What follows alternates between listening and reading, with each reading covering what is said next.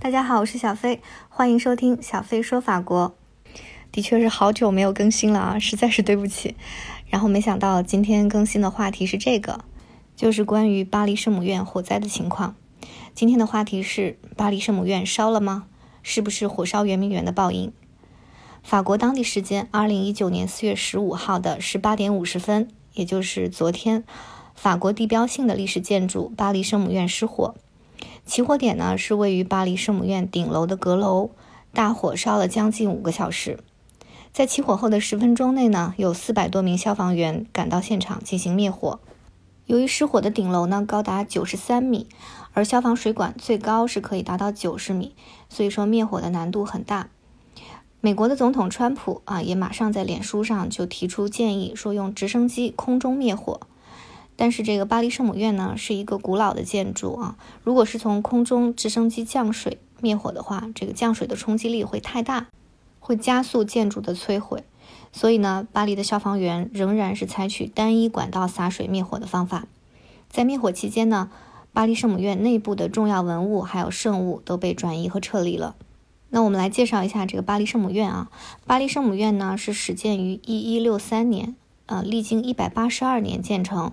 距今呢已经有八百五十六年的历史了，它是欧洲哥特式教堂的经典建筑，也是古老巴黎的象征。它矗立在塞纳河畔，位于整个巴黎城的中心。它的地位、历史价值无与伦比，是历史上最为辉煌的建筑之一。巴黎圣母院呢，闻名于世的是它独特的哥特式的、有代表性的啊这个哥特式的建筑风格。还有它的存在于祭坛、回廊、还有门窗等等各处的这些雕刻和绘画艺术，以及它堂内所藏的十三到十七世纪的大量的艺术珍品，这些都是让它举世闻名的所在。虽然这是一栋宗教建筑，但是它闪烁着法国人民的智慧，反映了人们对美好生活的追求和向往。同时呢，巴黎圣母院也因为雨果的同名小说而名闻于世。每年，巴黎圣母院吸引全世界慕名而来的游客多达两千万人次，每天的游客呢也会达到三到五万人次。巴黎圣母院是法国被游览人数最多的第一个景点啊，没有之一。排在它后面的依次是圣心大教堂、卢浮宫、凡尔赛宫，还有埃菲尔铁塔。对，埃菲尔铁塔排在它的后面。巴黎圣母院呢，也见证了很多历史。在一八零四年呢，拿破仑就是在这里加冕称帝的。那我们去卢浮宫还能看到那一幅特别巨大的大卫画的油画啊，就是拿破仑给约瑟芬戴冠冕的这样一个场景。这个场景呢，就是在巴黎圣母院里面。那么在一八一一年呢，罗马帝王也是在这个巴黎圣母院里面接受受洗的典礼。巴黎圣母院呢，它的建筑是分两个部分的啊，一个是它的正面。正面的话呢，就是对称的啊，两个塔楼和正门。那我在前面看，我就一直总是觉得它的正面像一个望远镜一样啊。然后你走到它侧面呢，又会看到完全不一样的风景。它的侧面呢，就是非常的哥特式啊，有非非常多的这个飞扶壁啊，还有这些有点像飞檐斗拱的这种感觉，就跟它这个正面的很端庄的形象完全不一样。我曾经登上过巴黎圣母院的楼顶啊。我觉得那是一个无法忘怀的回忆。呃，首先你要从它的侧面啊，靠狭窄的螺旋式的楼梯爬上顶楼。那期间呢，你会经过雨果描述的这个撞钟人卡西莫多的小阁楼啊，也能看到那个钟楼里面的钟。这个时候你就感觉好像是置身在书里一样。然后到了楼顶，往下看呢，就是巴黎的车流还有人流。我登上去的时候，当时是一个呃下午傍晚的时间啊，天色慢慢的昏暗，然后所有的车都亮着尾灯，这种红色的车灯车流在在那里车来车往，然后耳边呢是呼啸的清冷的风声，楼顶呢又布满着这个造型各异的小怪兽，那一瞬间的感觉就好像是时空交错啊，这个时候你又好像是置身在伍迪·艾伦的《午夜巴黎》里面，不知道自己身在何方。如今的火灾燃烧点呢，就是在这个楼顶。那巴黎圣母院呢，它其实正在啊做一个耗资六百万欧元的整修。那火灾呢，就有可能是维修的时候引起的。我们现在看各种图片也好，视频也好，是能看到图像里面楼顶的这个繁复的脚手架的。它的火灾点就是在这个脚手架架里面燃烧的。但具体是因为这个电路的短路的燃烧呢，还是说有的施工人员丢了一个烟头呢？这个到现在啊，火灾的原因还没有披露。呃，那有人也包括我啊，一直就有这个疑问，就是欧洲的这些建筑都是石头建筑，对吧？那石头建筑怎么也会怕火呢？其实像巴黎圣母院啊这种高耸的哥特式建筑，它为了减轻房顶的重量，那一般呢都会把顶部做成木质的结构，所以呢其实是很怕起火的。而起火后的高温呢，又会使建筑内部形成一个。封闭的烤箱一样的高温环境，那么在这种环境下，内部的木质支撑类的部分，还有玻璃窗的部分、金属管风琴的部分，这些等等都会被烧毁或者融化。那么说到中国的圆明园，它被损毁，当初是被烧，但更多的是被抢，被放火的八国联军抢，也被本国的民众抢，日复一日，致使后来只剩一些散落的石头。那么这次呢？巴黎圣母院的火灾，网络上有很多人为此叫好，说是火烧圆明园的报应。其实，如果说是报应的话，这报应的承受者并不是法国人自己，而是所有人。今天的巴黎圣母院是给所有人开放的，并不是法国人或者法国政府的私产。它的建筑，它的艺术，是所有人都可以去体会、去欣赏的。法国与其他国家对待教堂上有一个很大的不同。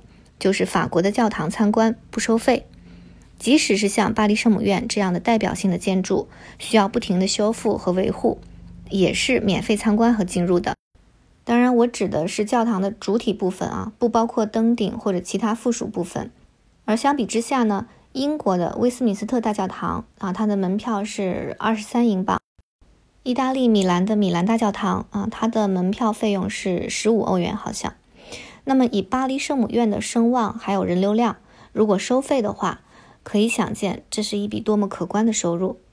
但是在巴黎圣母院存在至今，像所有的法国天主教教堂一样，从未收取门票。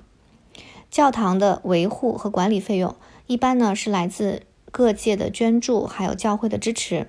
那么像巴黎圣母院这种历史文物建筑呢，还同时由法国政府来进行负责。巴黎圣母院的全称呢是巴黎圣母主教座堂，法语是 g a r d e de h a l l Notre Dame de Paris。这里面 Notre Dame 其实直译啊，直译翻过来是我们的夫人，也就是指圣母。然后 g a r d e de Halle 呢是指主教座堂。什么是主教座堂呢？就是指在主教制的基督教会中设有主教座位的教堂，是教区主教的正式驻地。所以是被视为这个教区的中心。那么主教座堂呢，一般在中文的翻译中，我们翻译成大教堂，比如科隆大教堂、米兰大教堂啊，这些都是主教座堂。那巴黎圣母院呢，就是天主教巴黎总教区的主教座堂。在主教座堂以下，也就是教堂，那么法语是叫 Église，英文是 Church。那么这些教堂呢，是没有主教座位的。但是有牧师，有教士。那么这些教堂一般是在各个城市、乡村或者是区啊，这些地方都有教堂。教堂呢，也是我们在欧洲旅游的时候见到的最多的一种天主教的宗教建筑。那么教堂以下的叫 chapelle，呃，翻译成中文一般会翻成小圣堂，或者说叫小教堂。那么这些地方呢，一般是指没有神职人员常住的教堂。它是这个基督徒聚集还有弥撒的场所，呃，一般沙拜了呢是在一些个人机构啊，比如说贵族的城堡里，或者是某一些医院啊这种大型的建筑里面会有。当然，这种小教堂啊也有的是独立的建筑，它是供当地的基督徒来使用的。那么还有一种呢是叫 basilic，这个中文翻译也叫大教堂，但是呢它又跟主教座堂不太一样。这类教堂呢，一般是有明确的圣迹啊，或者说它收藏了圣物，所以一般呢会翻成圣什么什么大教堂。那比如说巴黎蒙马特高地的圣心大教堂啊，它就是 basilic，它是受天主教会直接领导的，而不附属于巴黎圣母院的管辖。还有一种呢，就是修道院啊，叫 abbey。那比如说英国伦敦的西敏寺啊，它就是威斯敏斯特大教堂和威斯敏斯特修道院。修道院呢是修士啊或者是修女学习还有生活的地方，一般呢是一个建筑群，所以说它就是也会有教堂的部分。呃，就说回这个英国的西敏寺，它就是威斯敏斯特修道院还有威斯敏斯特大教堂连在一块儿的。好，那了解了这些呢，我们在欧洲在参观这些宗教建筑的时候呢，可以更了解它们的功能还有区别。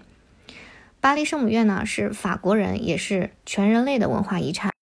它独特的哥特式的飞扶壁、高耸的造型、精美的玫瑰窗、繁复而充满艺术感的雕塑，是全世界独一无二的艺术经典。那么这次大火呢，使巴黎圣母院损毁严重，是人类艺术的损失。希望法国政府可以尽快的维修补救。说起来，法国今年真的是多事之秋啊！从黄背心，也就是黄马甲运动绵延不停。继香榭丽舍大街被人为的用燃烧弹纵火之后，没想到这次是巴黎圣母院。法国是集结人类艺术和文明的国度，经历了一战、二战的战火洗礼后，巴黎得以幸运的屹立至今。希望在和平的年代不要经历本可以避免的灾难，所以没有必要为巴黎圣母院的火灾叫好，也没有任何火灾值得被叫好。这也不是火烧圆明园的报应。因为承受着报应的，并不是一百多年前放火的人，而是活在今天的所有对美、对艺术有感知的你我。好，欢迎收听今天的小飞说法国，我们下次再见。